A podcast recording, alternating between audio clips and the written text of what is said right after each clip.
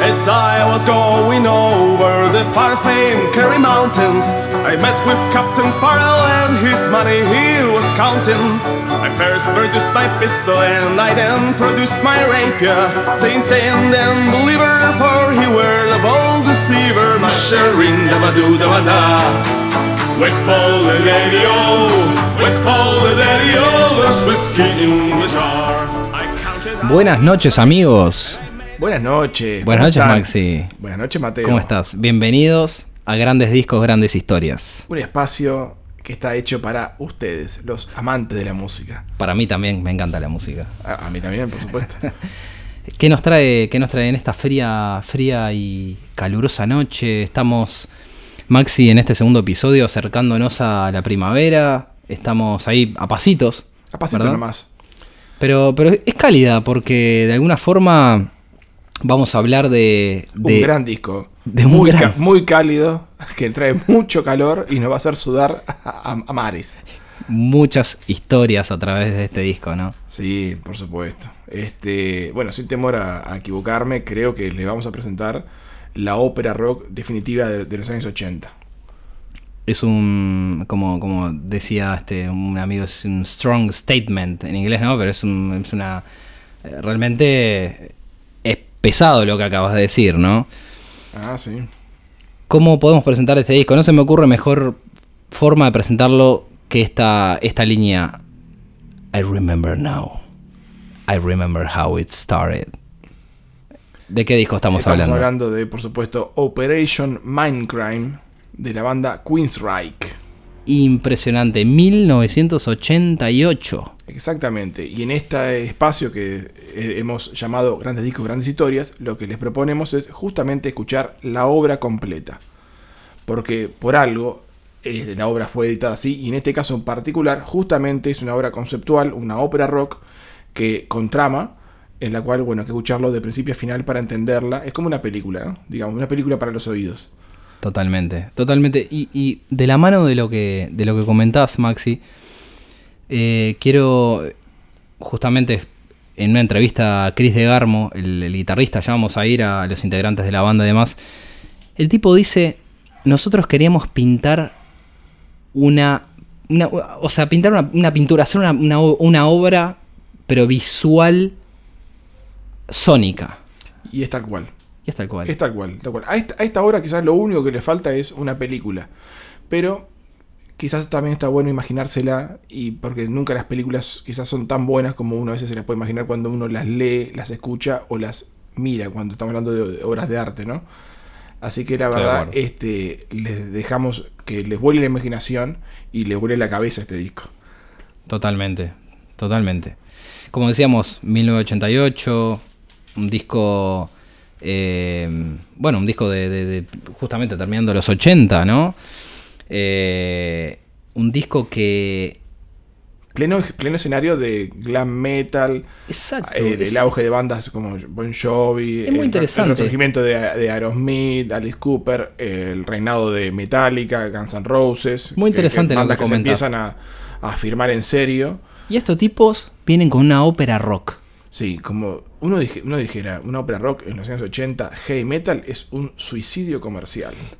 Totalmente. O sea, estoy... Y además, como que nada presagiaba que esta gente viniera a hacer un disco de estas características, más allá con toda la obra que venían, venían, venían haciendo, ¿no? Más bien temas, más una onda hair glam metal, lo que fue Rage for Order, el disco del 86, Tal cual. o los discos, primeros discos que son más una onda más onda Maiden, quizás, ¿no? Donde. Geoff, Geoff Tate tiene una voz más parecida a Bruce Dickinson, ¿no? O Warning, o el primer, el primer EP, el Queensryche. El Queensryche. Totalmente. Totalmente, bueno, una, una obra que, que, que se podríamos decir que se basa en el lavado de cerebro político, futurista, tecnológico. Uy, sí, es, bueno, es una tiene muchísimas aristas. ¿Por dónde empezamos, ¿Por dónde Maxi? empezar? Es muy, muy, muy complicado. Vamos, este. Si querés, podemos empezar un poquito, digo, con. ¿qué, o sea, ¿qué, ¿a qué nos lleva aquí, no? Digo, Queensryche, una banda formada en los eh, principios de los 80 en Seattle, en el estado de Washington, en el, en el noroeste. Este, Total. Hay una banda, una banda llamada Joker y otra banda que se llama Crossfire. Michael Wilton lideraba una de ellas y la otra la lidera- lideraba de Garmo. Hacían covers de Judas Priest y de Iron Maiden, este, mucha onda New Wave of British Heavy Metal, Saxon también. Saxo. Bueno, y se, se conocieron los guitarristas, empezaron a, a sumar miembros, Eddie Jackson en, en el bajo, Scott Rockenfield en batería. Ahí este, se empezaron a llamar The Mob, porque le gustaba The Mob el, este, por el disco Mob Rules de Black Sabbath. Y que, mira qué interesante. Y ya tenían ahí una fijación por, por- por un personajito que, que cantaba en esa época en, en Sabbath. Un, un tipo bajito, con mucha personalidad, Demasiada personalidad Sí. y es, y es el, el- el inventor de, de los, de, de los cuernitos. de los cornitos. Por más que Gene Simmons diga que los inventó él. Esto, esto, amigos, esto es podcast. Eh, Obviamente que, bueno, ustedes no están viendo, pero, pero Maxi cuando, cuando dice eh, justamente esto, el inventor, el inventor de los cornitos, hace los cornitos. Claro. Y, y es, es genial, es genial, es tal cual. Eh, Seattle, Seattle. Ronnie Dio, ¿no? Digo, Ronnie Dio, por Ronnie Dio, por las digámoslo. dudas si hay, hay- hay- hay alguien medio dormido que, que no sabe de quién estamos hablando. Totalmente, totalmente. Seattle, vos sabés que estuve en Seattle hace, hace unos tres años más o menos. Estuvimos este, con, unos, con unos amigos eh, por allá y eh, eh, le, le- le dimos como una, un, un nombre, un- como bautizamos a la ciudad de forma ciudad gótica. Ah, interesante. Es una, es, es, Seattle es un lugar que de noche puede ser muy oscuro. Muy, hay mucho, mucho edificio, mucho recoveco, mucho. Como en las películas, viste, te esperás que esté Batman en Alguien cada. agazapado ahí Eh, total- totalmente. Tenés que ir ah, caminando con las manos en los bolsillos, más o menos. ¿no? Ah, Así que. qué interesante. imagi- imagi- y, bueno, justamente imaginémonos este, esta banda. Queensryche que. En bueno, una ciudad donde, digo, quizás no había mucha movida, o sea, no, no tenían la movida que iba a ser en los años 90, obviamente, la, la, la- la cuna de- de- del grunge y todo el rock alternativo. Estaba más en San Francisco la cosa, ¿no? En, Sí, sí, en esa época. El, el- el Bay Area, ¿no? Y toda la Total. época, y el, el sleazy rock de Los Ángeles. Y bueno, esta banda, llamada ya The Mob, trae en su momento a un cantante que va a hacer historia, que estamos hablando ni más ni menos que de, Jeff Tate. obviamente, venía una banda llamada Myth. Y bueno, que en un principio él no estaba muy convencido de, de- de cantar eh, solo covers, ¿no? De Judas Priest y Iron Maiden, como, bueno, quería empezar a cantar temas propios.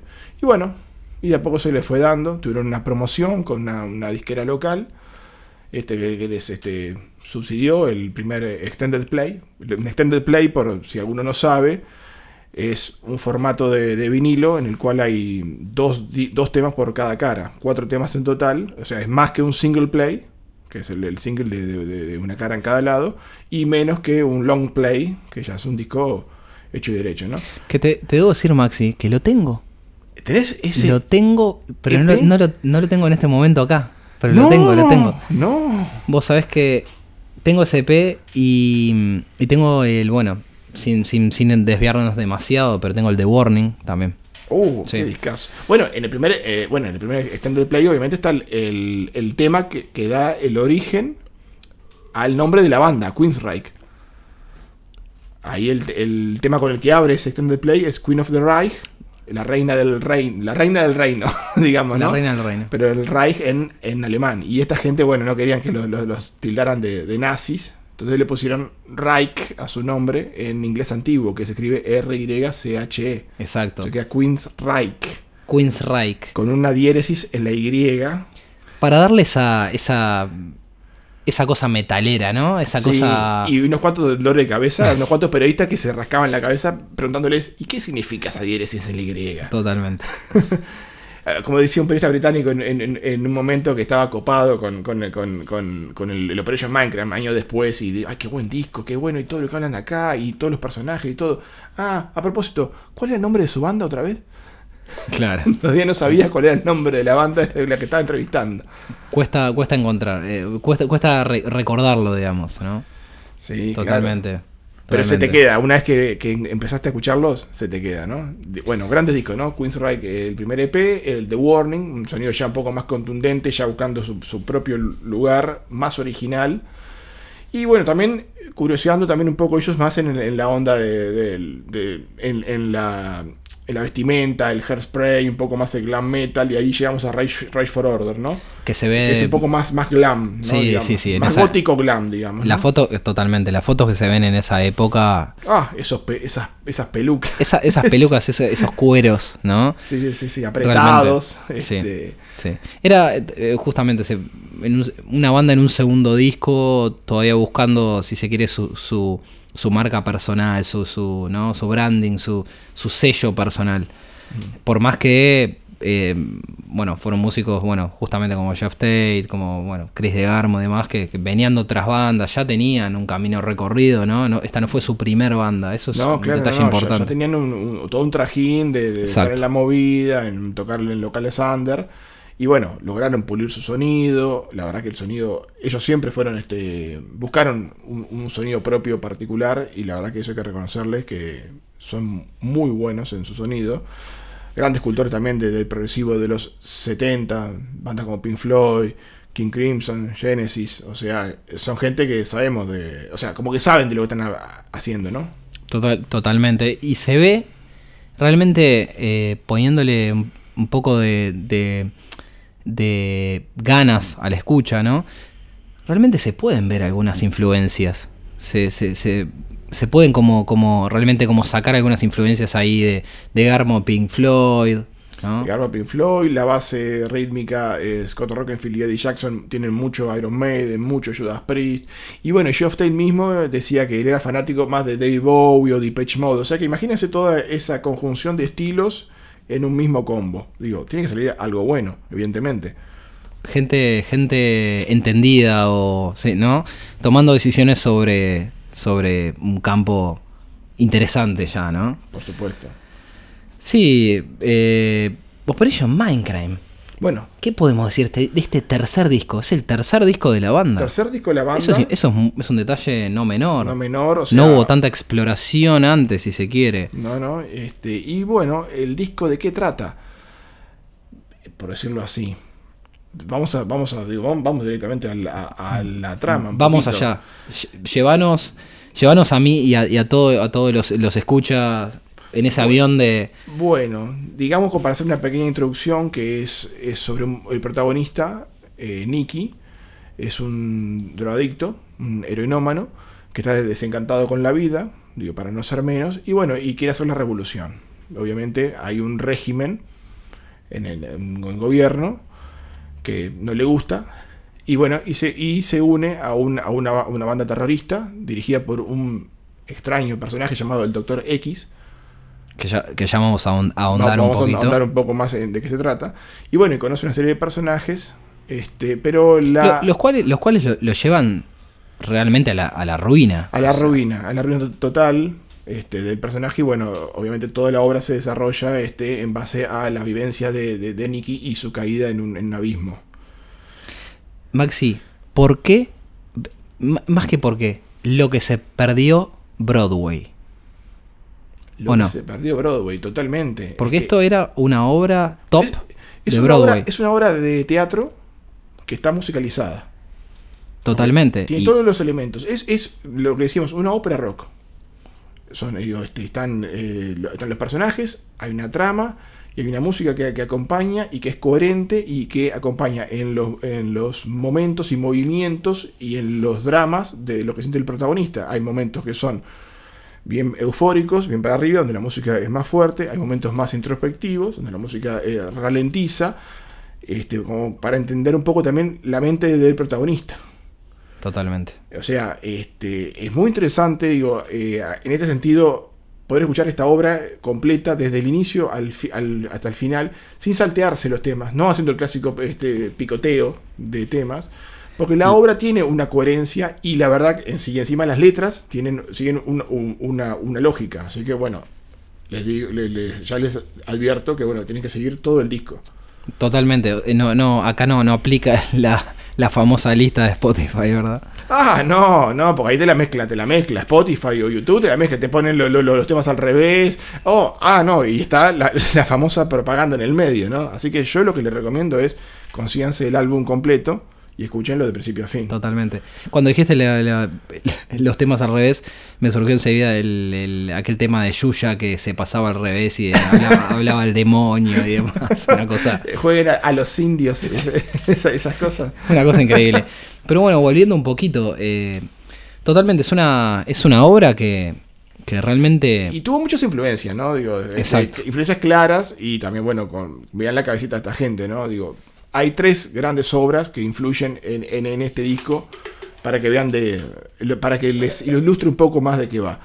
Una de ellas es la inolvidable obra 1984, la novela de George Orwell de los años 40, basada bueno, en un futuro distópico donde hay un gobierno que, que ejerce un control totalitario sobre las masas y bueno, que es bastante opresiva, con un final bastante amargo.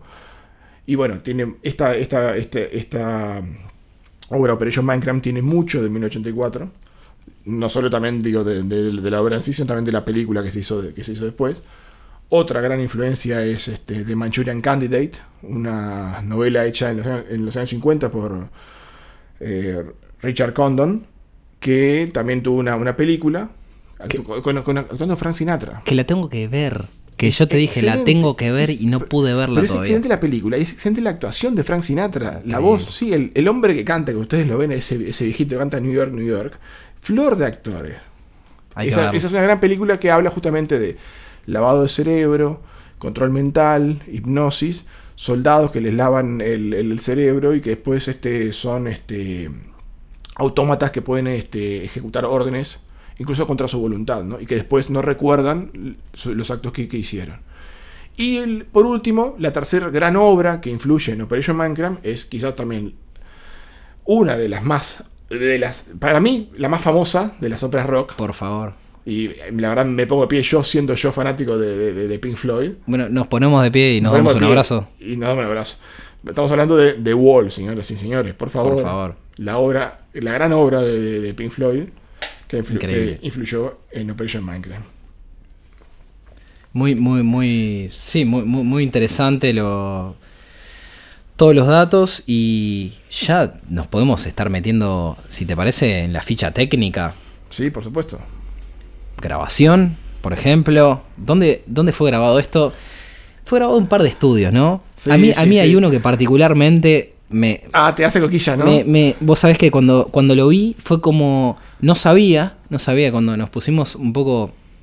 Porque amigos, eh, por supuesto que, que con Maxi hacemos un, un trabajo de, de, de investigación, si se quiere, de, de forma. eh, digamos, nos tomamos nuestro tiempo y ya nos estamos, nos vamos compartiendo las, en la, en- en- en- digamos, en el periodo entre, entre programa y programa, nos vamos compartiendo algunos, algunos detalles, pero no queremos compartir tanto, justamente para impresionarnos. exactamente, exactamente. Pero, bueno, le estudio. El estudio Le de estudio, Quebec. Por favor. Te juro que me agarra, digo, el estudio me, me- se me acelera un poco el pulso cardíaco. No, a mí también. Lo que pasa, claro, es que ahí han grabado una, bueno, ha grabado una de nuestras bandas favoritas, que es una banda que nos ha unido este, este, emocionalmente a, a los dos, que es Rush. Este, estamos hablando del estudio en Morin Heights, en Quebec, en el Canadá. Totalmente. Este, y ahí, bueno, ahí se grabó bueno, la, la mayor parte de, de este disco, ¿no? Exactamente. Y, y hay bandas realmente clase mundial, ¿no? Bandas como The Police. De Police, ah, otra vez hablando de Police. The Police. Justamente es un, como una especie como de, de, de- de hilo que nos une al, al primer programa. Gees, Chicago, David Bowie, Sí, por favor. sí. April Wine. Realmente, es como la, la ONU de, de- de los estudios. Totalmente. Eh, justamente, justamente. El, bueno, eh, eh, era lo que se decía, era lo- un poco lo que, lo que el, el dueño de, de And- André Perry, el dueño de uno de los dueños del estudio, decía que, que era como la- las Naciones Unidas, eh, ya que tenía gente de, de todos lados, de bueno, de Londres, De de, Europa, Quebec, Canadá, de- Estados Unidos. exactamente, exactamente. Sí, sí. Bueno, y que nenes este, ahí detrás de los controles, ¿no?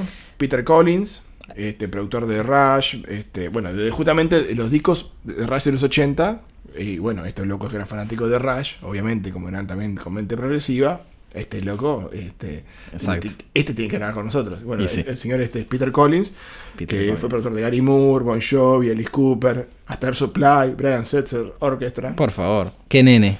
Qué nene. El ingeniero de sonido, James Jimbo Barton. Un, otro, otro genio, otro genio de los controles, que también fue productor y, y ingeniero de sonido, como estamos diciendo, de Rush, Eric Clapton, David Bowie, Kiss, Kate Bush, Enya, Matchbox 20. O sea, le podemos hablar de- hasta de bandas más modernas, viejas. Estamos hablando, digo, de gente que la tenía clarita. Ya hace un tiempo ya venían manejando los, ¿no? Lo- lo- los controles y, y un poquito ahí. Sí. Sí, totalmente.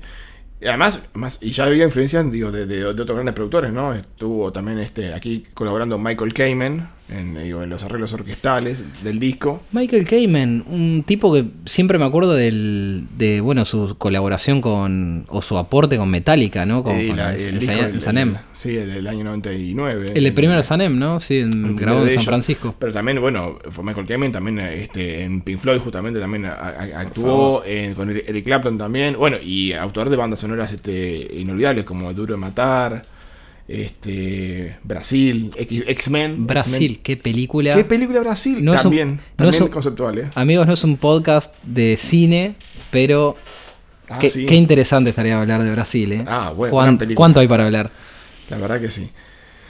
Este, Mu- estamos con lo, con lo, con lo- muy interesante. El, el otro ingeniero de sonido, este, que actuó aquí, este, es Paul Northfield, que bueno, que los mismos este, Queensryche dijeron que la verdad que el trabajo que había hecho este, este, este señor fue impecable, porque fue el que ambientó todas las partes, digamos, las partes cinemáticas de la, de la obra, ¿no? O sea, eh, por ejemplo, la, la escena del principio del- del- de la obra, que se desarrolla en un, en un hospital, Que ya vamos a ir al, al detalle. Vamos, vamos a ir al detalle, pero él justamente en el sonido lo que quería lograr era que uno sintiera la ambientación de que era un, un hospital y la dimensión de lo que era el, la sala en- de- del hospital en lo que estaban y los pasos de la enfermera que se escuchan, que sintieras, que sintieras y contaras la cantidad de pasos que hacía la enfermera para darte cuenta de la dimensión que tenía la, la sala. Ese tipo de, de- de- de detalles en el sonido me parecen increíbles. Además, es, eso se escucha realmente. Este, uno se compenetra en la obra cuando se ponen los auriculares, unos buenos auriculares, y pone el, el- bueno, no sé, el equipo que tengas al, al mango, sea iPod, sea este mini componente, sea el, el- el del auto, lo que fuera, y uno lo, lo escucha al mango y uno, y uno dice, ah, mira cómo se escucha esta parte. El trabajo que hay ahí. Impresionante el trabajo que hay Sí. No solo ahí, ¿no? Sino en, en- en, bueno, el teléfono, en algunas, eh, una parte que llueve, la lluvia, los ambientes, la ambientación. ambiente, la ambientación. No es, no, no, no, no es, no es un trabajo a la marchanta, digamos, así que fue muy pensado, muy pensado. Podríamos, eh, Maxi, te, te, te propongo meternos un poquito en, en los músicos, porque ya, Sí, ya Bueno, ya, ya lo mencionamos a todos, ¿no? Pero bueno, vamos a, a repasarlos. Eh, el hombre de la voz. el hombre- empe- ¿Empezamos de, de- de adelante para atrás o atrás para adelante? Como la formación de, en, en el fútbol. Eh, Totalmente. En el arco tenemos a. Yo empezaría por el capitán. ¿Sí? Sí. Dele para adelante. Y of Tate. Sí, sí, la voz, tipo, indudablemente. un tipo. Yo realmente no, amigos, no, no tengo el término técnico de cuántas octavas tiene el tipo en este en, la voz, pero es El impresionante. rango es impresionante. Es impresionante el rango, el registro que tiene. Las inflexiones, ¿no? Los cambios, digo, este, el- los gritos, los gritos, este, las bajadas. Impresionante. Sobre todo eh, en, la, en, en las épocas Operation Mindcrime y lo que viene después, ¿no? Un poquito, escuchar un poco de Empire, un poquito ahí hay... Ahí ya tiene un- un- una lucidez este, sobrada. Una, una, una eh, Silent Lucidity, ¿no? Justamente. Un tema que, bueno, gra- ganaron Grammys, pero bueno, sin meternos demasiado, irnos demasiado por las ramas. Eh, Jeff Tate. Jeff Tate. un tipo Tate. que vale la pena escuchar, vale la, la pena, como decíamos en el, en el primer episodio, tomarnos X eh, 40 minutos, el tiempo que sea. En este, para caso, en este caso hay que tomarse una hora, Sí, porque es lo que en dura este el- álbum. Cual. Tómense una hora y escuchen, y escúchenlo completo. Tal cual. Eh, bueno, ¿qué tenemos ahí? Este, luego las guitarras. Yo este, seguiré con las guitarras, Sí, sí. sí, sí. Michael Wilton y Chris de Garmo. Eh, gran, grandes guitarristas, ¿no? Este, Muy no buenos. No tan mencionados cuando uno habla del listado, listado de guitarristas este, clásicos, ¿no? Digo, de- del heavy metal, ¿no? Digo, uno piensa, yo sé, en, en David Murray, Adrian Smith, piensa también, yo sé, en, en lo que es Kirk, Ha- Kirk Hammett, este, Jen Hetfield. Tommy eh, Ayomi, ¿por qué no? Tony Iommi, ¿por qué no? Mustaine y todos los guitarristas este, que, líderes que pasaron por Mega. Unos To- cuantos. to- Toda la ríada de guitarristas. Unos cuantos por ahí. Unos cuantos pasaron por ahí, pero est- esta pareja de guitarristas son impresionantes y hacen en, este- en esta obra un trabajo descomunal, los dos.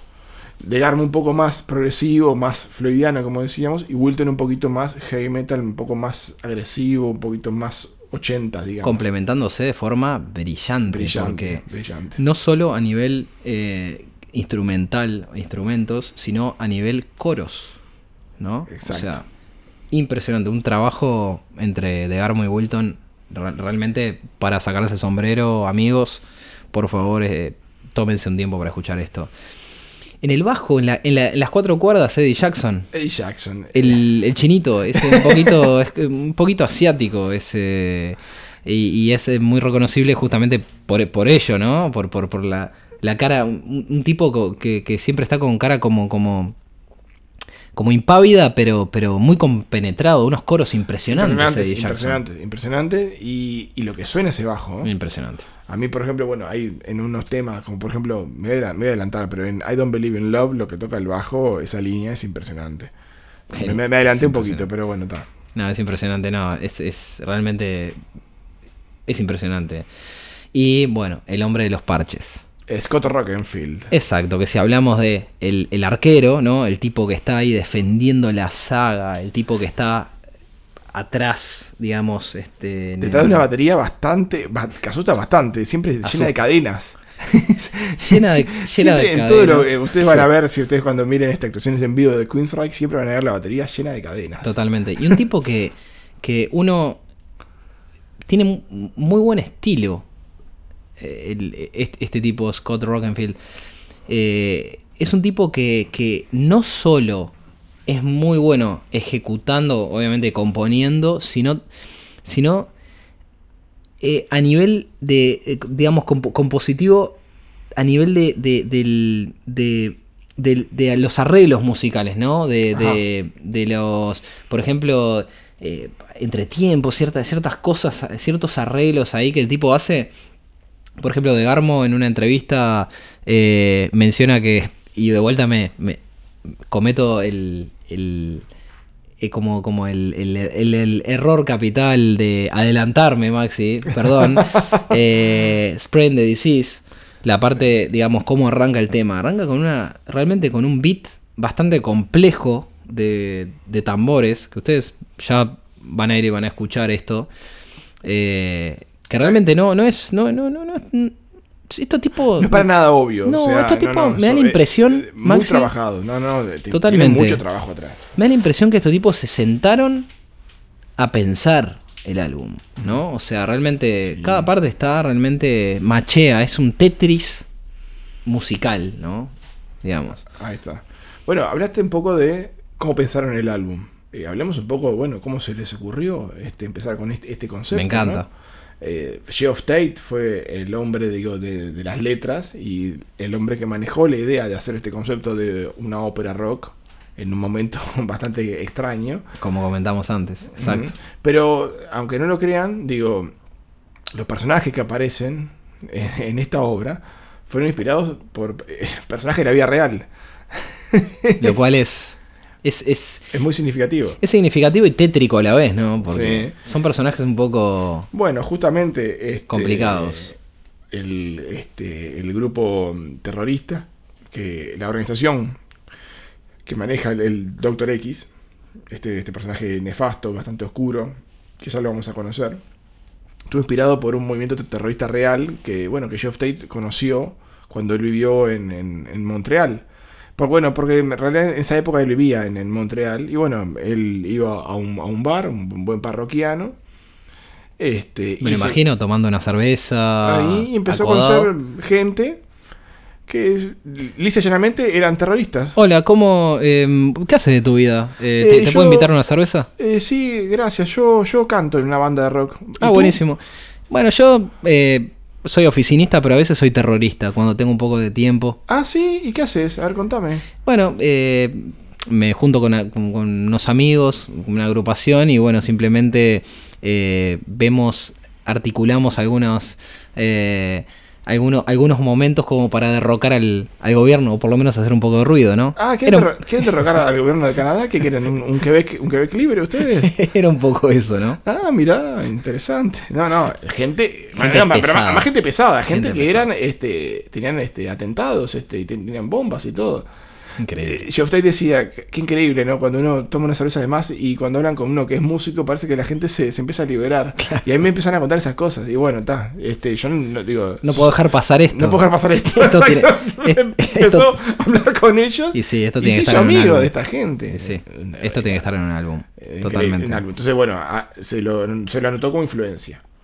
Otra influencia. Qué, qué importante, Maxi, perdón que te interrumpa, es siempre estar con una libretita, ¿no? Ah, él estaba siempre con la libretita. Bueno, justamente una de esas noches que, sa- que sale de Montreal, ne- nevaba, y en una esquina para, había una, una, había una iglesia, la puerta abierta y se escuchaba música, entra, había un coro ensayando, y quedó sobrecogido Geoff Tate por, por lo que estaban este, cantando, y se sentó muy discretamente, último banco, digo, ustedes imagínense, ¿no? Noche fría, nevada, entro en la iglesia, está cantando un coro, entro con el sobrecogimiento habitual que uno, cuando uno entra a un lugar sagrado, se sienta en el último banco, se sienta un rato a escuchar y pronto saca la libreta. Eh, La libreta mágica. Me imagino, me imagino dar la vuelta a, esta- a estos terroristas y primera página. Tiene toda, la, toda, la- este, toda una noción de religión que ahora ya les vamos a contar Totalmente. que tiene que ver un poco el tema de la, de la religión en, en esta obra. Pero Geoff viajó un poco más por el mundo y todavía no había completado su obra, ¿no?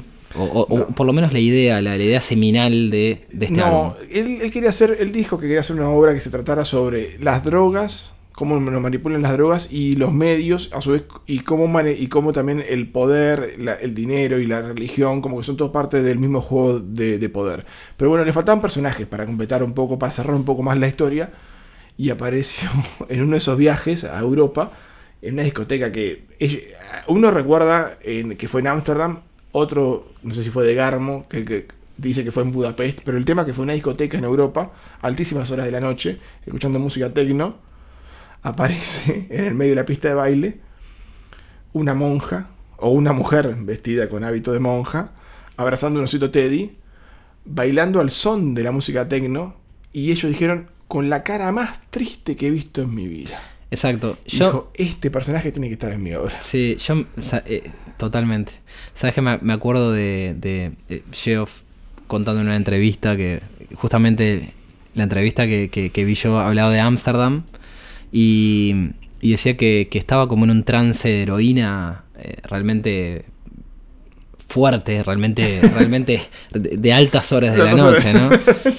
Porque, porque bueno, todo, todo este, todo este ambiente, eh, justamente, yo creo, yo creo que pintó ese personaje, ¿no? De forma de, eh, bueno, este tipo, vos fíjate que, qué interesante, ¿no? También ir cambiando por la vida, ir vi- viendo algunos personajes que siempre están por ahí, pero tomar nota, ¿no? Eh, realmente ver de otra forma, ob- observar, ¿no? Observar y, y tomar nota.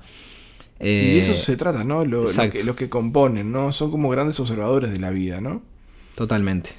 Estoy, sí, estoy, estoy muy alineado con ese, con Bueno, ese concepto. Ahora que Geoff Tate tenía esa idea, se- eh, él dijo, bueno, ahora se la tengo que comunicar a los demás miembros de la banda y ver cómo los convenzo, ¿Cómo, ¿Cómo hacemos? claro, para, para decirles que esto que quiero, estoy armando acá es una ópera rock. Con estos personajes. Un- Una, una monja, un, un drogata y un grupo de terroristas.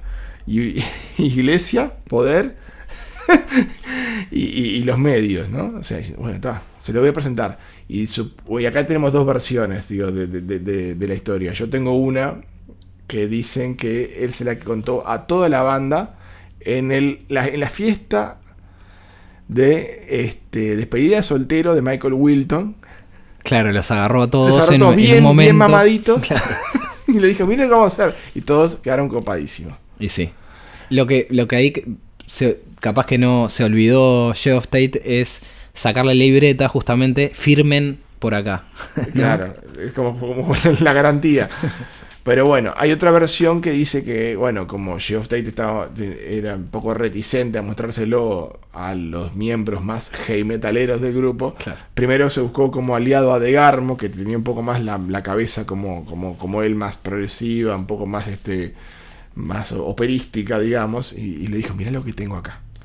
Este disco, ¿qué te parece? Vamos a presentarlo. Y, una vez que consiguió a Degarmo como aliado, y Degarmo eh, después quiso, este, yo te voy a escribir letras para, para, para el álbum. Exacto, exacto. Sí, la versión que tengo, Maxi, ahí es que. mm, eh, sí, De Garmo estuvo, estuvo muy metido, y, y no te quiero interrumpir la historia porque está muy interesante, pero estuvo muy metido en la música, pero aún así quería escribir alguna letra. Entonces se escribió un tema que ahora vamos, vamos a ir a más detalle, que se llama The Mission, que es un tema que está ahí en la mitad del álbum por ahí.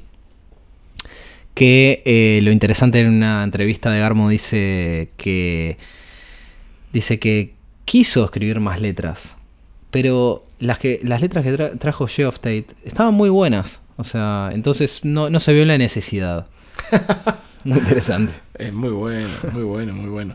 Bueno, y bueno, justamente lo que venía en la historia es que una vez que Degarmo fue convencido por Geoff Tate y los dos ya venían con, ¿viste? con la idea de, de- de componer y, y haber hecho las letras, ahí van a presentárselo a la banda y ahí la banda, bueno, como que se va convenciendo de que sí, que está buena la idea.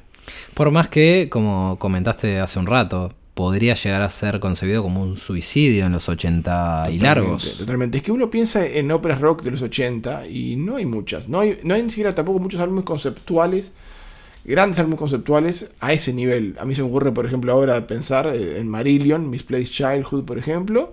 Discaso. Discaso. Discaso. Discaso. Y después no, no hay.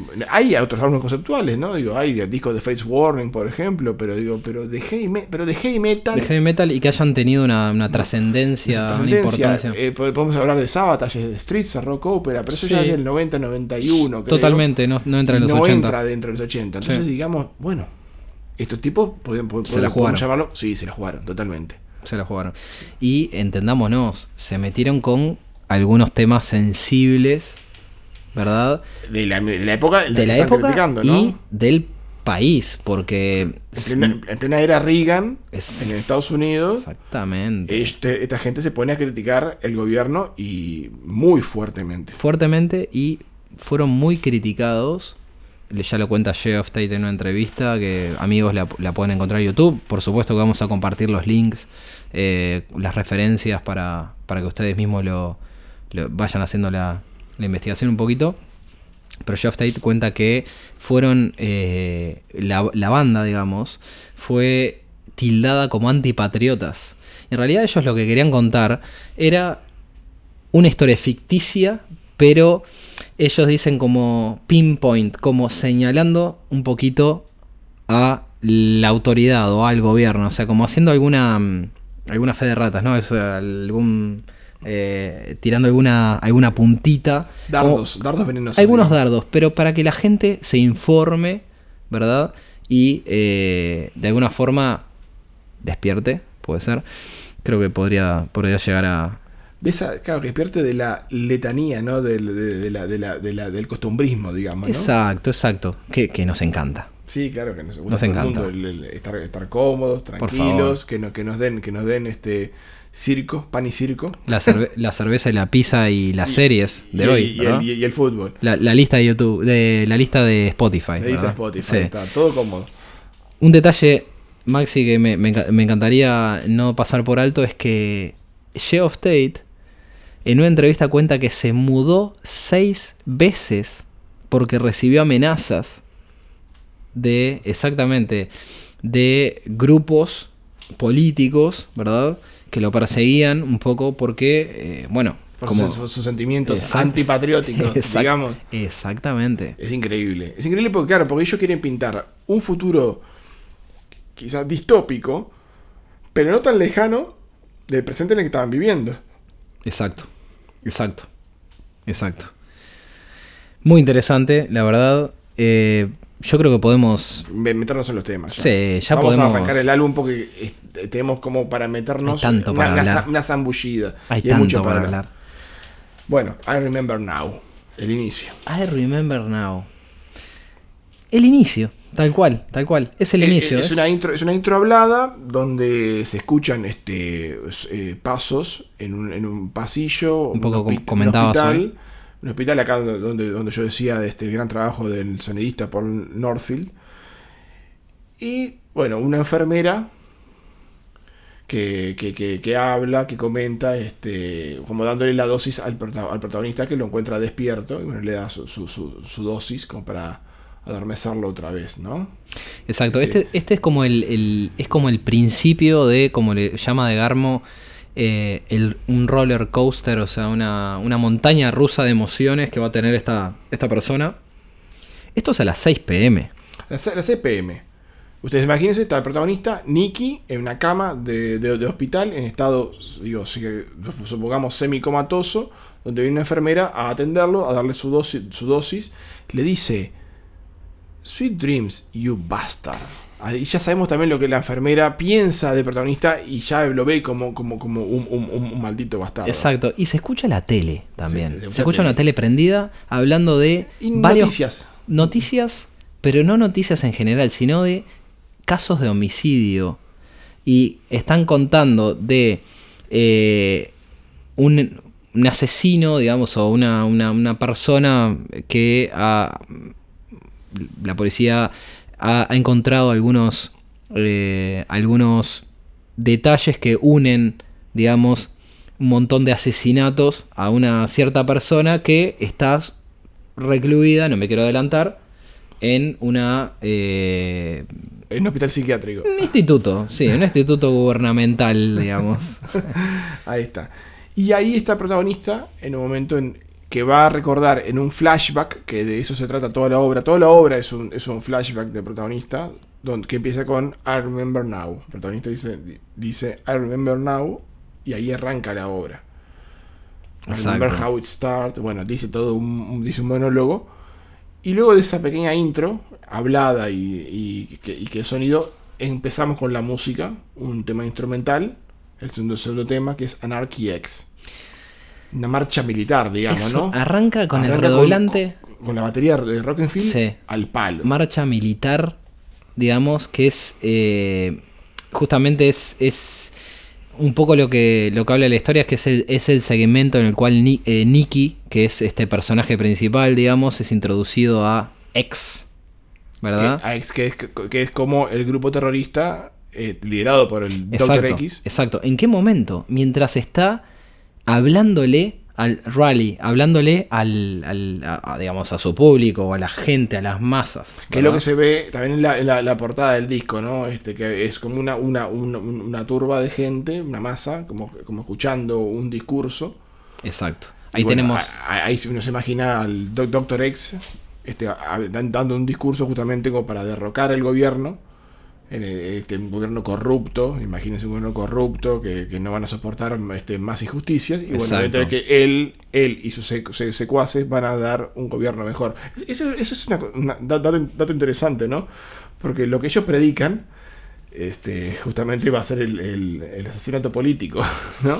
Total. Como, como, como leitmotiv de, de, de, de- de- de- de acción, ¿no? O sea, ellos pro- promocionan el terrorismo para derrocar a un gobierno que no, que, no, que, no, que, que no están de acuerdo, pero ellos no proponen algo mucho mejor que, que lo que estaba antes, ¿no? Totalmente. Pero bueno, está. Sí, sí, eso, eso de lado. Sí, no, no, es- igual es, es, eso es un punto interesante, ¿no? Es, es eh, sí, es como, como, como, como eh, la manipulación sobre todo eh, está ahí a flor de piel, ¿no? O sea, la manipulación a todo nivel, a nivel político, a nivel humano, ¿verdad? Eh, esto Doctor X, eh, ya no me quiero adelantar, pero Es lo que, vi- es lo que viene en realidad. es, es el malo de la historia. Es el malo de la historia, ¿verdad? Ya nos metemos luego en, en el tercer tema, que es el, el primer tema propiamente cantado, ¿no? O sea, la presentación de Geoff Tate y que te va a someter Volar. con, con- con- con su voz. volar la, La cabeza. Te va a despeinar Jeff Tate cantando esto. Porque en palabras de Degarmo, justamente Degarmo dice que, eh, que este tema es, es el... Revolution Calling. El Revolution Calling. Estuviste muy bien en. Exactamente. Este tema es eh, el tema en el cual el doc- este Doctor X empieza a hablar un poco de su filosofía, eh, etcétera. Y Geoff Tate, haciendo este, este mm, eh, papel de, de Nicky, canta de forma psicótica y, y directa, muy directa, muy loco. Ahí te das cuenta, te va, te va a presentar al- personaje, al personaje que, que es Nicky, que es, como dijimos, un drogadicto, eh, heroinómano, que está des- desencantado con, con- con la vida, pero quiere ser, formar parte de la revolución. Él, o sea, es partícipe de la revolución, él quiere, quiere, quiere, quiere hacer algo, y bueno, ahí es donde conoce al Doctor X. Lo interesante, me gusta de, Revolution Calling, me gustan, digo, muchas partes de, de la canción, las líneas, ¿no? Ahí, el principio, la primera línea de todas dice: For a price, I do about anything except pull the trigger. Por un precio puedo hacer cualquier cosa, menos tirar del gatillo. Y justamente eso es lo primero que va a hacer, va a hacer Nicky. Es, ¿no? Como una contradicción, ¿no? es un punto bastante interesante. Inclusive, totalmente, inclusive... Y juegan, perdón, perdón, perdón, perdón que interrumpa, ¿no? Pero juega con, con el hecho del el pull de trigger, es, no solo es el, el disparo del gatillo, sino también es el disparo del shot de, de, de- de- la jeringuilla, ¿no? De cuando se va a dar el shot de heroína, ¿no? O sea, como que hay un doble juego ahí, ¿no? Exacto, exacto. ¿Y a quién se lo atribuye? ¿No? O sea, en, en mismo la letra, I used to trust the media, Exacto. ¿no? To tell me the truth, tell us the truth. O sea, Claro, eh, siempre que yo siempre hay en los medios. O sea, lo que me pasa en la televisión es, es lo real, es lo que está pasando. O sea, ahí te das cuenta también lo vulnerable y, lo, y digamos también lo inocente que es Nicky también en su visión, ¿no?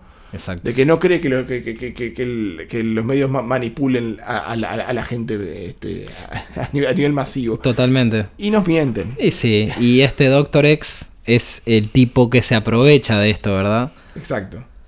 Así que bueno, eh, próximo tema de tenemos Speak. Bueno, Speak estaba al Es palo. un temazo. Es uno de los temas que más me gusta. La verdad. Es uno de los temas que más me gusta del disco.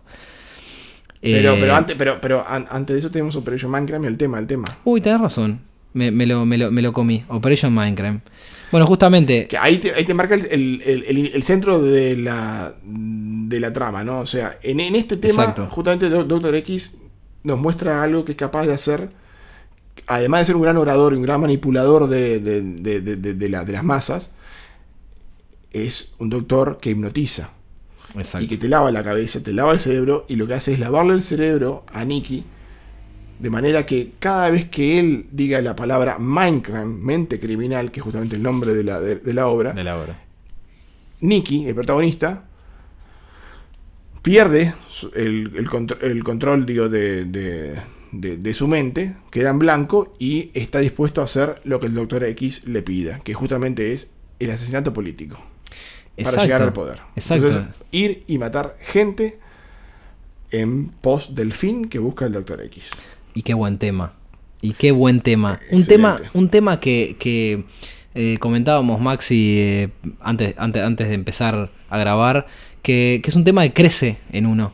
Ah, sí, sí, ¿Verdad? totalmente. Es un tema que uno, que uno de repente al principio mm, no.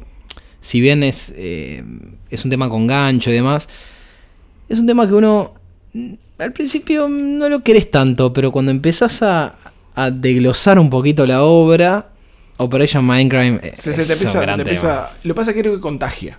A la larga es como toda la obra. Es, es una obra, de- es verdad que quizás de entrada es de difícil escucha, porque hay que entrarle, entrarle ya a una trama y ya requiere mucha exigencia por parte del oyente, ¿no? O sea, de, de que te metas en la obra, ¿no? Es como, como un sometimiento. Pero una vez que te metes en la obra, te dejas seducir, digamos, por ella, ahí empiezas a, a- a agarrarle gustito a los temas. Y bueno, este es uno de esos temas como que, bueno, uno empieza como a, a quererlo. Arranca con la, con, la- con la famosa escena de, digo, de- de- del ring del teléfono, porque justamente el Doctor X llama por teléfono, Nicky levanta el tubo y el Do- Doctor X le dice Minecraft y a partir de ese momento Nicky queda en blanco y puede empezar a, eje- a ejecutar.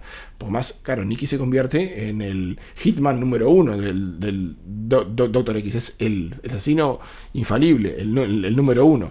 Y ahí es donde ahí es donde empezamos con el tema de Speak. ¿no? Speak, que yo me adelanté, es un tema, es un tema que, que me encanta. ¿Qué pasa en Speak? Speak es. eh, habla un poco de, de, de- de- de este personaje Nicky hablándole a las masas, ¿verdad? Exacto. Y lo interesante de este tema, hay muchos puntos ahí interesantísimos, pero el tipo en un momento dice: The rich control the government, the media, the law. O sea, el tipo todavía tiene al, al media, digamos, eh, en una. casi como, como un dios, ¿no? O sea, como. como como el, el source of truth, o sea, como la fuente De- de toda la verdad. De toda la verdad Es lo que le venden en, la televisión es lo real. es lo real. Lo interesante es que eh, vi una, mm, una entrevista que le hacen a, a Jeff Tate que está muy, pero muy buena y la voy a dejar eh, en, en las referencias de- de- del podcast, de- del segundo capítulo, y cómo Jeff Tate habla del media y habla de la televisión, justamente refer- referido a Operation Minecraft, a la, a la obra, ¿verdad? Y de cómo el tipo es genial. El tipo dice que, pero por supuesto, todo lo que está en la televisión es porque es, pa- es para venderte alguna idea. O sea, es, Buenísimo. es, es- es, muy interesante y muy recomendable. eh, digamos, muy, basa- muy basado en, en- en- en toda, esta, toda esta temática, ¿no? Otra, otra cosa bastante interesante es que el- en la letra dice, eh, educar a las masas, we will burn the White House down. Y ahí Mirá está, qué ahí importante. está lo- el antiamericanismo. Exactamente. Sí, sí, Mirá sí. qué importante esa frase. Pero además, pero además de todo eso, el inicio digo, de, de Speak, Nicky, que hablando de las masas, él se, él se ve a sí mismo como un enviado, como el nuevo, el nuevo Mesías, como el, el, el Death Angel, el, el- el- el ángel de la muerte, enviado con, un- con una misión. Y ahí trae después todo el tema de, ¿no? Digo, de- del, del tema de, de- de que con la revolución vamos, vamos a acabar con todos. Y yo soy el ángel de la muerte que, que va, que va a acabar con, digo, digamos, con todos esos, este, digamos, esos estorbos. Exacto, exacto. Que, no, que no nos eso. permiten. Eh, no nos permiten gobernar. Esa es la, la- la White House. Eso es un estorbo. Exacto. no la exacto. queremos aquí. La Exacto. queremos abajo. Exacto. Eh, bueno, Así llegamos a, a Spreading the Disease. Spreading the Disease, ¿qué tema Donde, donde, donde se introduce el, un gran personaje de la obra. muy importante? que es la monja, antes prostituta, la hermana Mary.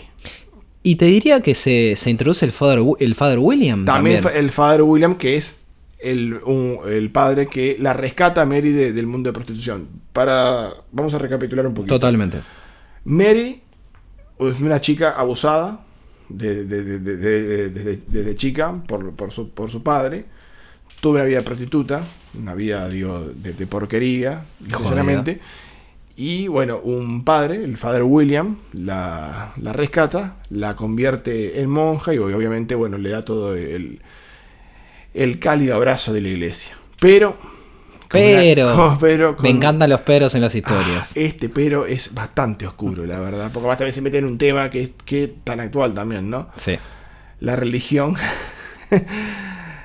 no es tampoco este, Las- un, un refugio, un refugio, un refugio del, Tan del- de los fiable. pecados, ¿no? No, Eh, la sí. verdad que no. El Sí. padre William, a cambio de haber rescatado a Mary de, de ese pozo de prostitución, le pide una vez a la semana el sacrificio de tenerla en el altar. O sea, de tener favores sexuales con ella, Claro. obviamente. Porque Mary es, es joven, es, es dichosa y es mujer, claro. Y el padre William Se aprovecha. Se aprovecha, se aprovecha. Ca- cae en la tentación. Cae en la digamos. tentación. También, es también te das cuenta que la Tenemos un es- corrupto más, ¿no? Es un corrupto más.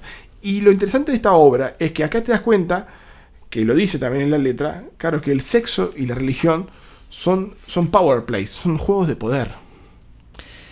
Me traes un, un disco que me encantaría hablar de Steve Bay, pero, pero dejémoslo por ahí. Déjalo para más adelante. Dejémoslo para más Porque adelante. mirá cómo dice la letra, dice, Religion and sex are power plays. Religión y sexo son juegos de poder. Manipulate the people for the money they pay. Manipulan a la gente por el dinero que pagan. Selling skin, selling God. Vendiendo piel, vendiendo Dios. Qué fuerte. Fantástico, Impresionante. fantástico. Durísimo, ¿no? Impresionante, la verdad. Sí, sí. Eh, es así, amigos. eh, Y bueno, y, se llama Realmente- justamente- y el tema se llama Spreading the Disease, ¿no? O sea, dispersando la, la- la- la- enfermedad. Le damos sexo, religión, exacto. sucio, exacto. a- así como está, pero esto, esto es lo que ustedes quieren. Esto es lo que, lo que tendrán. Y entonces, claro, entonces keep spreading the disease. Mantén este, di- dispers- di- dispersando la, la enfermedad. Otro tema eh, arrollador, ¿no? Candente. Candente, arrollador, por donde se vea totalmente. Y mucha corrupción, ¿no? Corrupción que, que Ya, hemos- ya estamos viendo corrupción política, corrupción eh, a nivel digo, de, de los medios, corrupción, eh, bueno, la corrupción de, de- de la sociedad y la corrupción religiosa. ¿no? O Religiosa, sea, sí. Estamos viendo que, que es un mundo bastante sucio, no muy distinto del actual. Es, ese era, era un punto que yo quería tocar. Es que me, me- me resulta increíble cómo algunas obras concebidas en hace 20 años y hasta más son relevantes aún. Cómo hay cosas que no cambian. No cambia nada. Este disco lo escuchás hoy y es tan actual como hace 30 años atrás.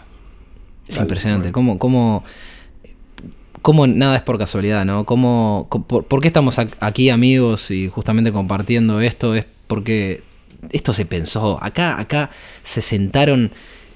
Más allá de Geoff Tate viajando por el mundo con su libretita negra y escribiendo, acá se sentaron estos tipos y tuvieron. A pensar. Sí, Es Como totalmente. dijo un, un crítico, un crítico británico, esta es The Thinking Man's Heavy Metal Band, una banda, una banda metalera para el hombre pensante. Increíble.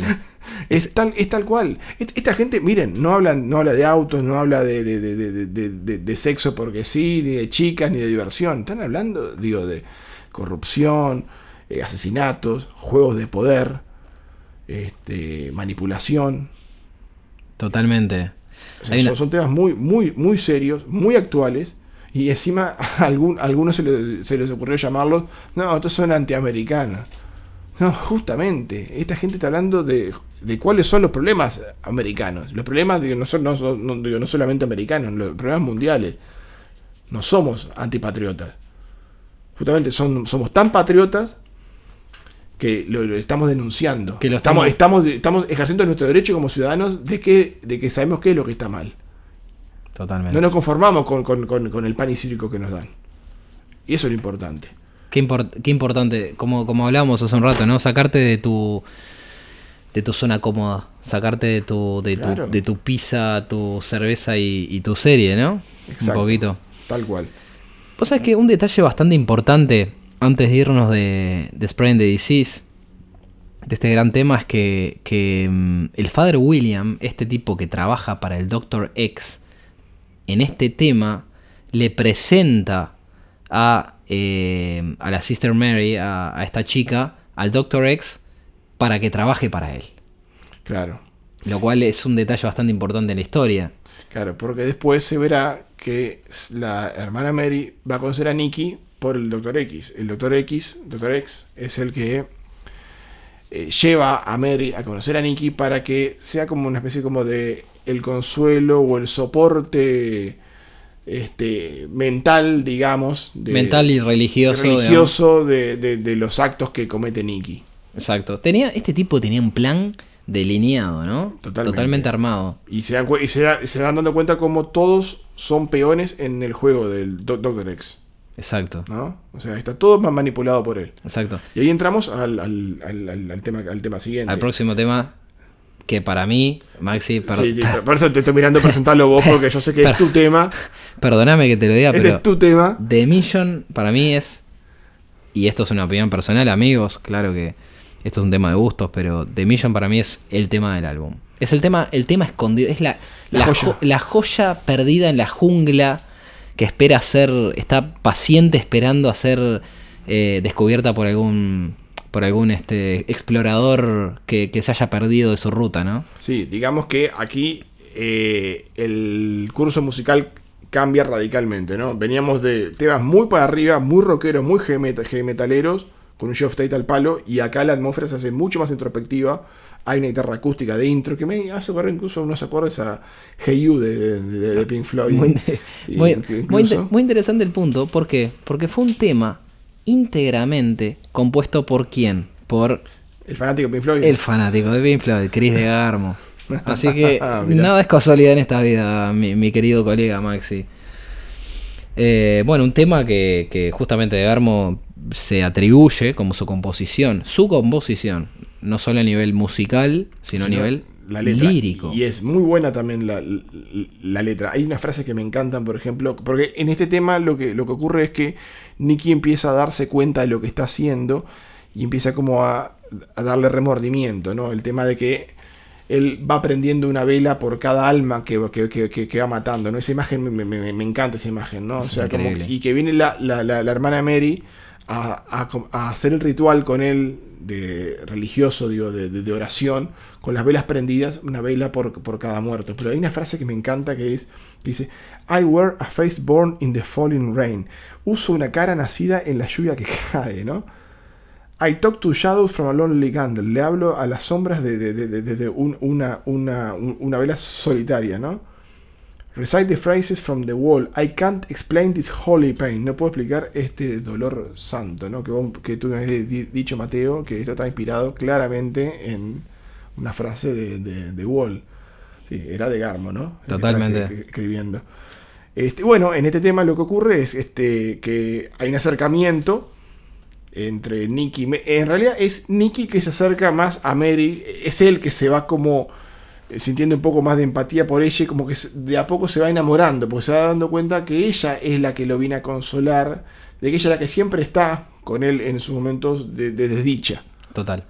So- son momentos duros. Son Sí, duros. y ella que también es, es de- de- de- una desdichada, bueno, yo también digo, bueno, también... eh, eh, no, no, no es muy claro el tema eh, mostrando que ella se acerque tanto a él, sino que es al revés. Pero bueno, como que Nicky ve en ella como un, un- un alma gemela y él como, bueno, se va enamorando, ¿no? El acercamiento Total. es, este, es paulatino.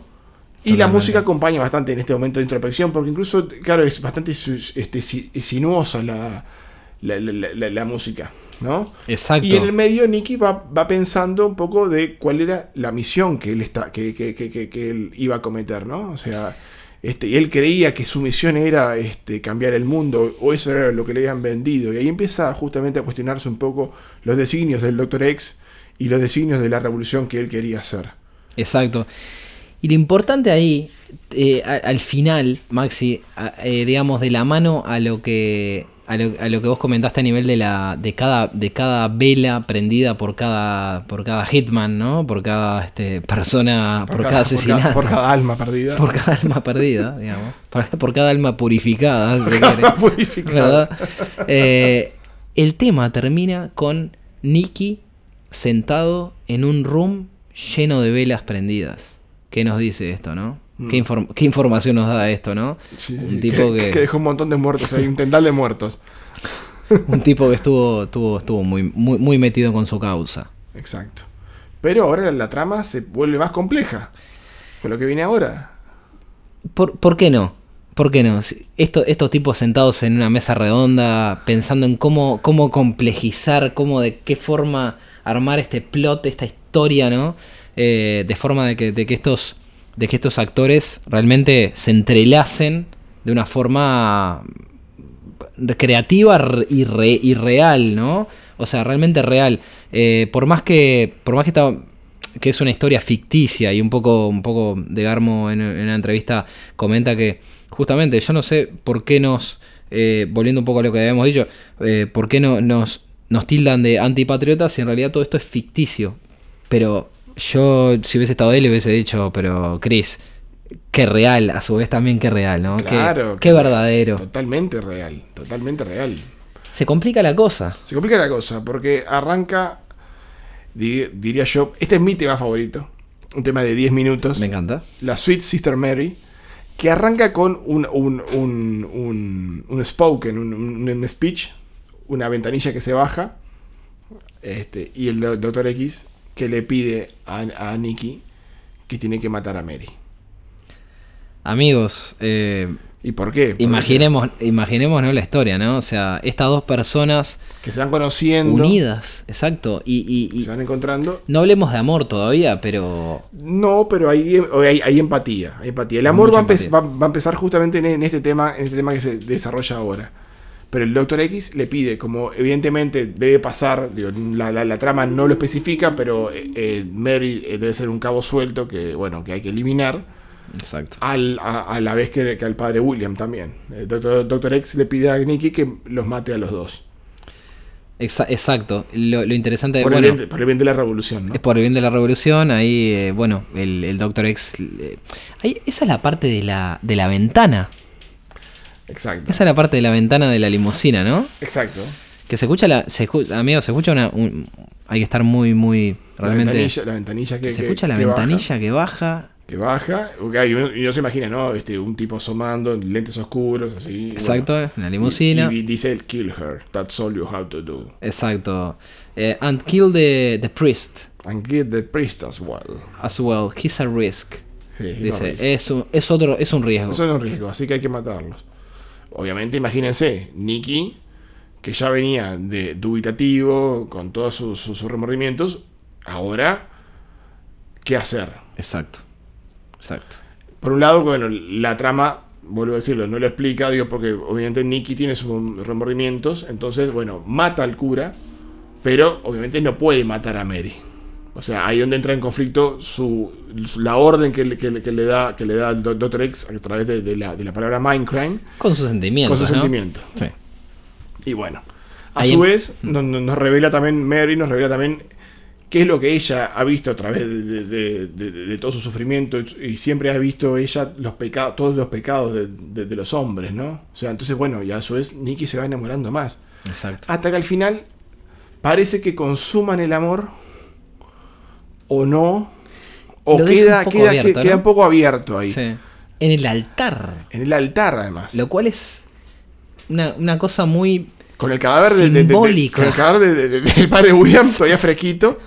O sea, todavía fresquito. Exactamente, o sea, una cosa muy simbólica, porque recuerden amigos que Mary, eh, digamos, servía eh, o, o- o asistía a servicios semanales al, al padre William en el altar. Claro. O sea que, de alguna forma, Ella como que vuelve a ver otra vez el mismo pecado, por más que se sienta atraída quizás con Nicky, pero ve que Nicky quizás no es muy diferente a los, otros hombres con lo, con lo que ha estado, porque reconoce como en la cara de Nicky quizás también al padre William.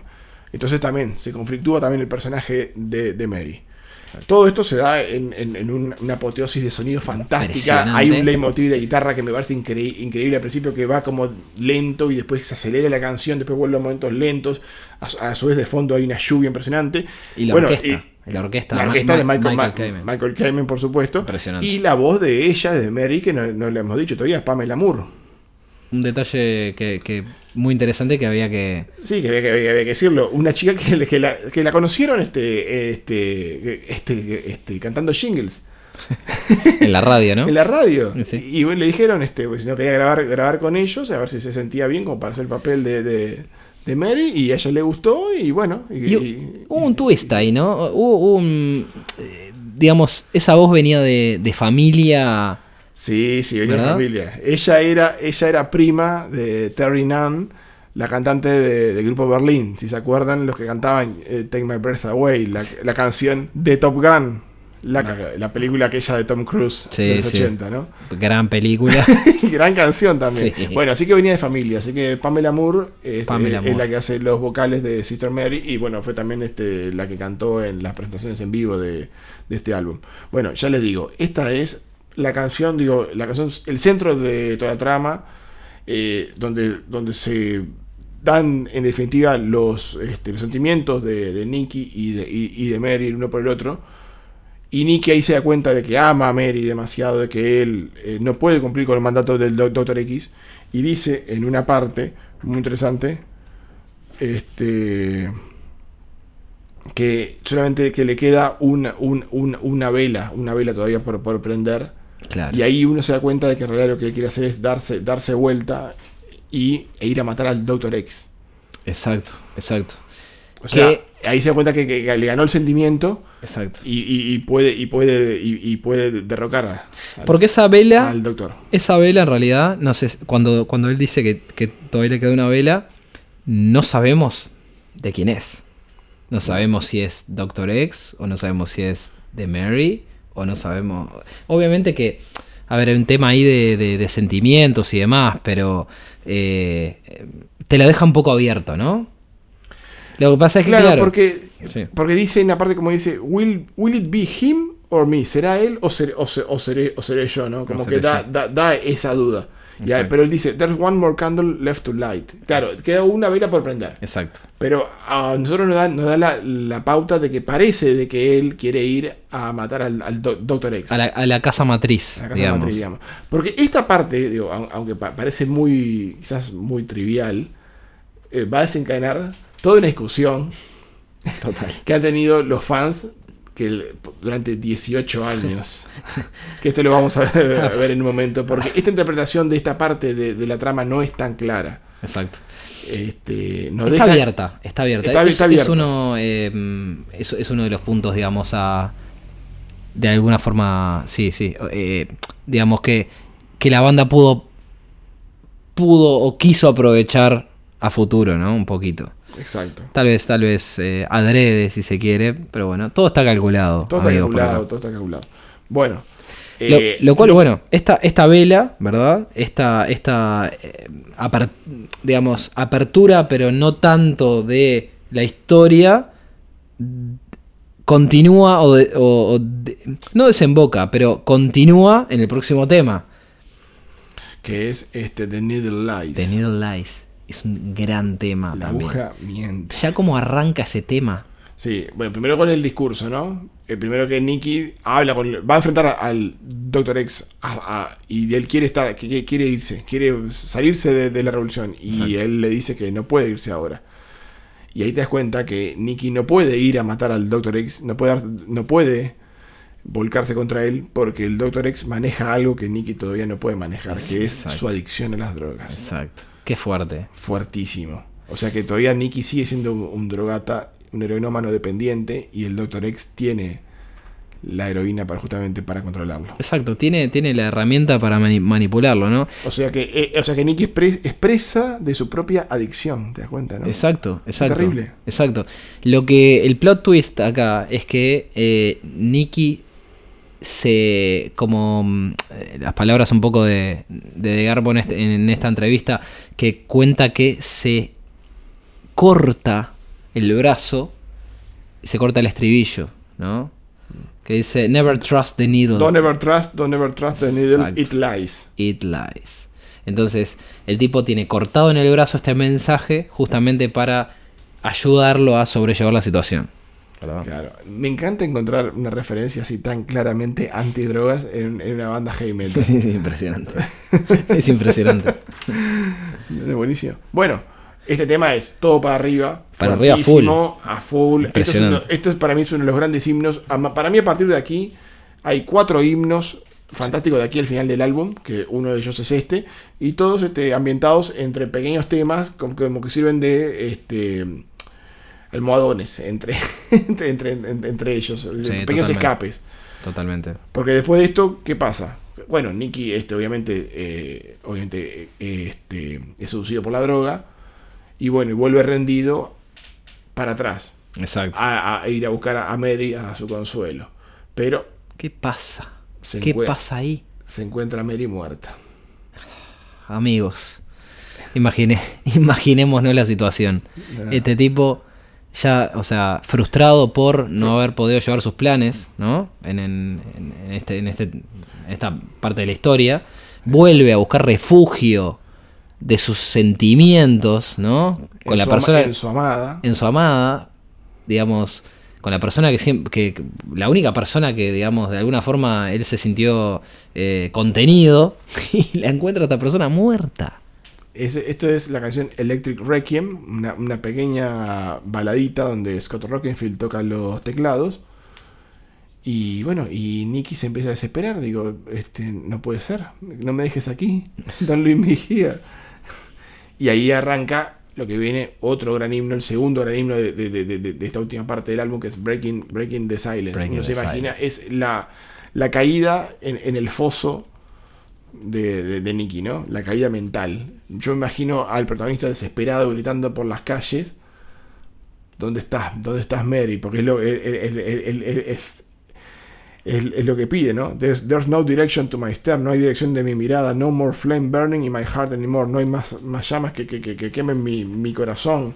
Exacto. Breaking the silence of the night, can't you hear me screaming?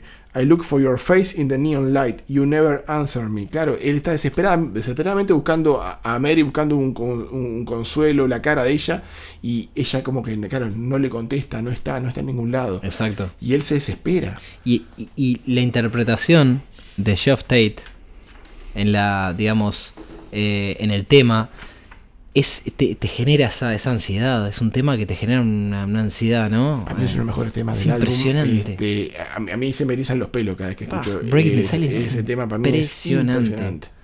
Impresionante. Y bueno, y ahí pegadito, uno tras de otro, el tercer himno de, de- de- de esta secuencia final que es I Don't Believe in Love. I don't believe in love. que fue como el tema más difundido eh, por MTV, radial, single de difusión. Que Exacto. Geoff Tate siempre, siempre ha dicho, este, claro, I Don't Believe in Love ilustra lo que el protagonista, claro, como que él no cree en el amor, como que nunca creyó y nunca va a creer por toda la frustración que ha sentido, ha sentido el protagonista Exacto. con, con- con- con su historia personal, pero en realidad no es que Geoff Tate personalmente él no cree en el amor, pero como que le causa un poco de... Él siempre dijo, como le causa un poco de cosa de que la gente le coree este tema hacia...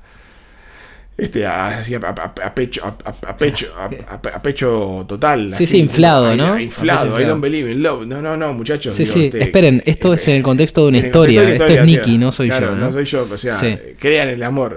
Vos sabés que, vos sabés que tan, hay hay un dato muy interesante ahí, Maxi, es que eh, cuando fueron a grabar este tema en el, en el estudio, eh, agarraron, tuvieron la idea de incluir a todo el personal del estudio, inclusive la recepcionista del estudio fue a cantar este estribillo de I, de I Don't Believe in Love. Qué brutal. Es lo que es increíble, justamente, y, te- y uno cuando lo escucha es, eh, es como imposible no cantarlo, ¿no? No, no, no, la verdad que es, es- es a, todo, a todo trapo, es un tema más que suena bien ochentas, Es bien bien, ochentero. bien radial. Y es un tema que estuvo nominado al Grammy. Déjame buscar mis referencias, pero entiendo que estuvo nominado al Grammy. Estoy buscando, perdón amigos, en el 1990 como Best Metal Performance. Impresionante. Una nominación tuvo. Eh, bueno, un, un tema impresionante. Impresionante. No, no, eh, además, además también lo que, lo que cuenta, ¿no? Digo, la letra también es, es buenísima porque eh, al principio lo que, lo, que- lo que le sucede a, a Nicky es que lo, lo arrestan. Lo restan, la policía lo resta. Este, the criminal mind found at the scene of the crime. La mente criminal fue encontrada en la escena del crimen. Y ahí lo culpan justamente del único crimen que quizás no cometió, porque quizás él no fue el asesino de Mary. Te lo deja abierto. Te lo deja abierto. Uno no sabe qué pasó con Mary, y es justamente uno de, lo- del- de los grandes misterios de, de este álbum, que es lo que le veníamos contando de, claro, qui- quién mató a Mary o cómo murió Mary. Pero quizás Nicky, pero no sabemos que si Nicky lo hizo o no lo hizo. Si Nicky lo hizo bajo su estado hipnótico y no, no recuerda haberlo hecho, o obviamente fue el Dr. X o algún hitman eh, eh, eh, mandado por el Do- Do- Do- Dr. X. El tema es que no sabemos. Y a Nicky lo arrestan justamente por el único crimen que quizás no sabemos que, que haya hecho. Y obviamente lo encierran. Y ahí es, bueno, donde él este, da todo este legato de donde no cree en el amor, este, que nunca creyó y nunca, cre- nunca creerá. Total. Nunca tuve y nunca tendré. Qué, qué enseñanza también, ¿no? Uno eh, saliéndose con la suya y de repente en el único momento que uno de alguna forma baja la guardia o justamente no cometió el asunto es cuando, cuando uno, bueno, cuando, cuando es eh, atrapado, cuando Claro, pierde, etc. Claro, justamente lo agarraron en el punto más débil, Total. en el punto más vulnerable. Y era justamente un punto que el Dr. X sabía que, que- que era vulnerable. Y Exacto. obviamente, eh, obviamente todo orquestado por él, ¿no? Digo, porque se dio cuenta de que si este, este muchacho se le había dado vuelta y no había podido cometer eh, su orden de asesinar a Mary, bueno, eh, era también momento de castigarlo y, bueno, Total. y, y dejarlo de, de- de lado, ¿no? O sea, Total. que el, el Dr. X, en este caso, el villano, se sale con la suya. Exacto. Digo, no sabemos que- No es una, no es una historia de Disney, ¿no? En la cual este tiene un final feliz. Bueno, todavía no sabemos. Pero eh, en este caso, por, por ahora. Eh, Viene muy mal la cosa para viene- Nicky. Viene bastante complicado. Viene bastante pesadita, la, pesadita la, la- la historia. Bueno, Esperando por 22, waiting for 22. es un instrumental armado en un dueto de, de- de guitarras entre Wilton y, y de Garmo, como para acompañar un poco el mood del El momento de- entre Don't Believe in Love y el tramo final, final ya de, de la obra, que es este My Empty Room primero, My Empty Room. que es Nicky pensando Es un gran tema. en, Es un gran tema. en- en- en su cuarto vacío. Todo, todo la, cómo lo, lo- lo atormenta los recuerdos de Mary, cómo lo atormenta también digo, todo lo, lo que ha pasado. Piensa en su futuro también. Piensa en su futuro. Exacto. Y ahí está. ¿Y quién, quién, quién, eh, quién es mi amigo? ¿En quién confiar? Claro, no ¿Verdad? tiene nadie. No tiene a nadie. El tipo está en un ¿Solo? empty room solo, Solo. Mm, Y- con un futuro incierto, digamos. Y sin- culpado, y culpado de, de- de- de- de un crimen y posiblemente de otros más que se le vengan encima. Exacto. Y esto, esto eh, amigos, eh, eh, nos introduce en Eyes of a Stranger. El ¿no? último tema del El álbum. gran tema. Es un gran tema. Esto es un tema para corear, pero hasta el infinito, para patear todo, todos los tableros de ajedrez que hay en el mundo. Tal cual. Por Dios. Este, qué tema, ¿no? Como para cantarlo así al, al palo. Total. Este, lamentablemente, digo, este, lo que trata el tema es, es, re- es Nicky mirándose a sí mismo en el espejo, en realidad está- ya está en el, en el hospital, como Ins- volviendo de- del flashback. Con- teniendo, eh, bueno, insomnio, teniendo... Sí, sí, eh, pesadillas, no, no pueden encontrar este, este, a, a Mary, obviamente sigue, sigue este, este, atormentado por, por la ausencia de, de- de Mary, y lo único que encuentra en el espejo cada vez que se ve es a un extraño. No se reconoce a sí mismo. Qué, qué fuerte eso, ¿no? Es como que se ha despersonalizado totalmente Total, el, el- el personaje. total. Y. Muy fuerte. No, fuertísimo, pero por favor, estamos hablando de esto y así, así tranquilamente, digo, a esta altura ya tendríamos que estar medio, medio, no sé, llorando. Sí, sí, sí, sí, sí, sí. Todo, todo lo que, todo, todo lo que le pasa. Y bueno, y lo interesante de este tema, digo que, que es, es un rock que va al palo, cuando va acercándose al final, va tomando leitmotivs de otros temas anteriores del álbum, como haciendo una especie como de... Empieza a hacer un- Recapitulación, ¿no? recapitulación de todo lo que pasó, ¿no? Suenan a- en el fondo Anarchy X, otra vez Operation Minecraft, otra vez Speak, otra vez un poco Sweet Sister Mary, hasta que al final termina con una frase de Nicky, que es la misma frase con la que había empezado el disco. El I, I remember now. I remember now. Lo que te da cuenta de que todo este, esto que pasó, todo esto fue un flashback Exacto. de protagonista. Exacto. Pero hay otro dato que eh, justamente que explica o que te da una puntita más de que esto es un flashback. Y es la hora. Como hemos dicho al principio. La hora al principio de- del álbum, en el sheet original, donde están la- la- las lyrics, dice que son las 6 pm cuando Nicky dice su primer I Remember Now. Y cuando dice este segundo I Remember Now, después final que termina el disco. cuando- después que termina el disco, después que, después que pasó una hora, el reloj que pasó fue un minuto. Un minuto. 6.01 pm. O sea que todo este flashback le vino a Nicky en un minuto y para, que para nosotros fue una hora. Ese juego de, de- de- de tiempo y de, y de ciclo es, es buenísimo, ¿no? Eh, Para nosotros fue una hora y media en, en este programa. sí, hasta ahora. Un poquito, un poquito, un poquito Un- largo, ¿no? Pero la, la- la- la verdad es que sí, es, es un, es un disco que, bueno, es un- Bueno, eh, tuvo, Discazo. tuvo, tuvo un éxito, tuvo un éxito relativamente leve al principio. Este, no, no, no fue un superventas de entrada, si bien fue disco pla- platino recién certificado en el año 91. Posterior a, la, gira de- del disco Empire, que el disco Empire de- año 90 fue el disco más exitoso de la carrera de Queensryche.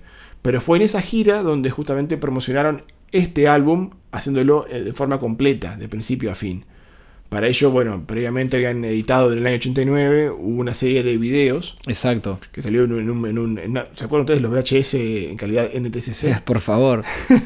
Bueno, ese- ahí salió un- una serie de 8 videos de, de- de la colección total de, lo- de lo- de los 15 temas del, del álbum que ilustraban un poco toda la historia y que fueron los videos que se usaron este, para las pantallas de fondo de la gira del año 91 que salió finalmente como Operation Live Crime. Live Crime.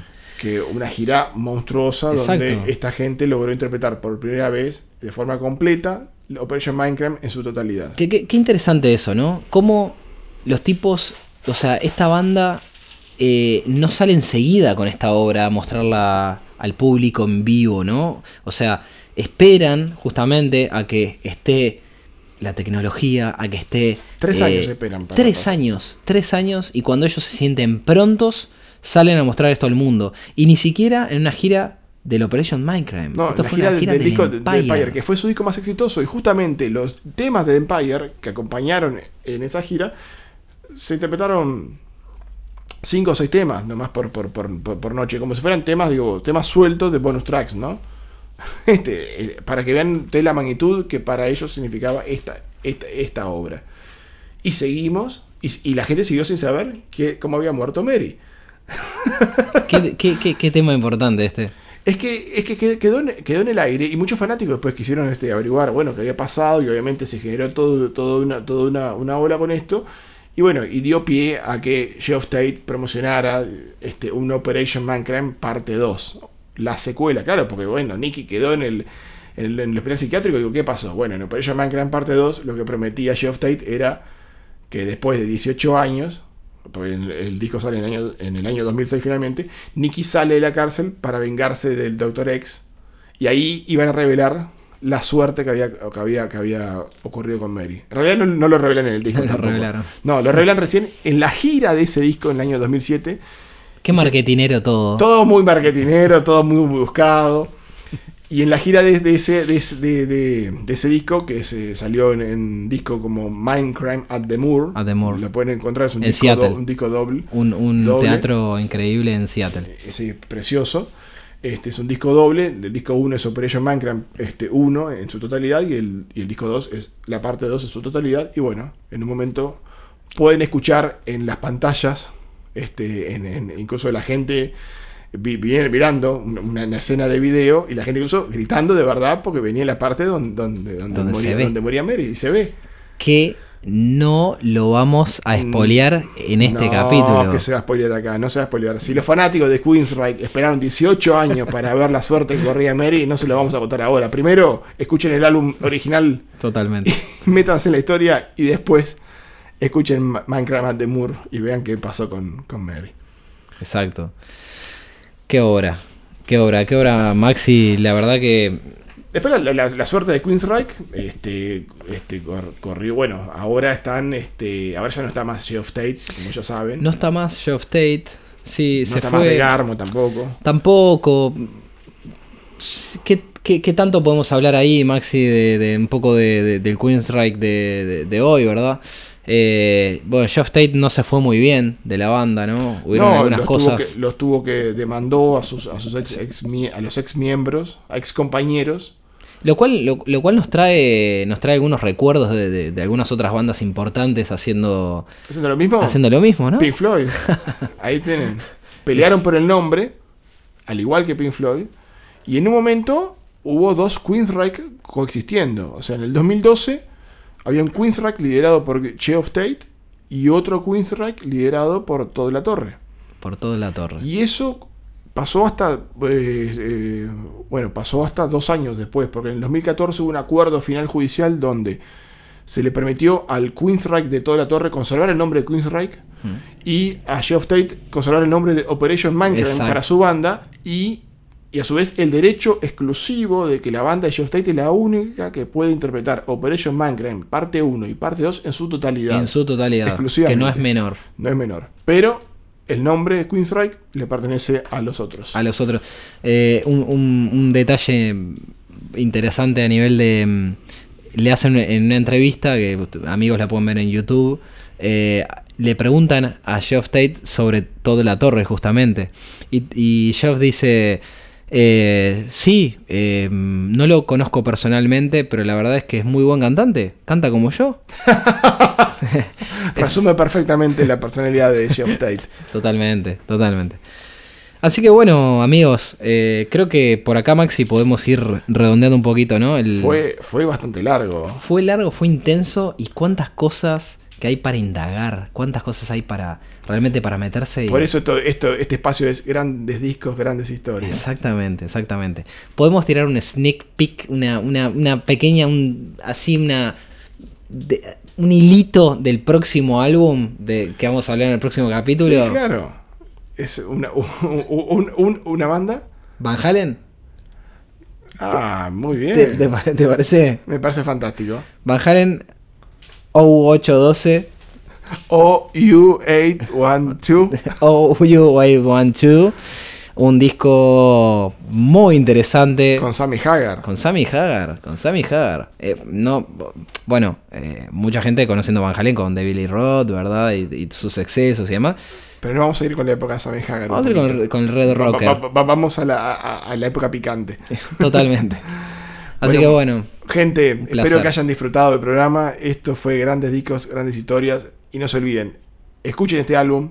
Vale la pena realmente, vale la pena este, escuchar este Operation Minecraft de Queensryche. La verdad se los recomiendo eh, fervorizadamente. Total. Porque la verdad que no pueden perderse la oportunidad de escucharlo. Lo que ya lo conocen, espero que les haya servido para ahondar un poco más en este gran álbum. Y obviamente, bueno, este, recibimos este, sus aportes, sus inquietudes. cualquier comentario. Cualquier comentario, a las órdenes, estamos aquí. Por mi parte es todo. Escuchen Maxi. música. Escuchemos, por favor, las obras completas y dejemos las listas de Spotify de lado. Mateo por acá, un placer y nos vemos en la próxima entrega, Maxi. Nos vemos. Abrazo. Hasta luego. As I was going over the far famed Kerry Mountains, I met with Captain Farrell and his money he was counting. I first produced my pistol and I then produced my rapier, saying stand and deliver, for he were the bold deceiver. Mushering da ba do da ba da. Wakeful the daddy-o, wakeful the daddy-o, there's whiskey in the jar.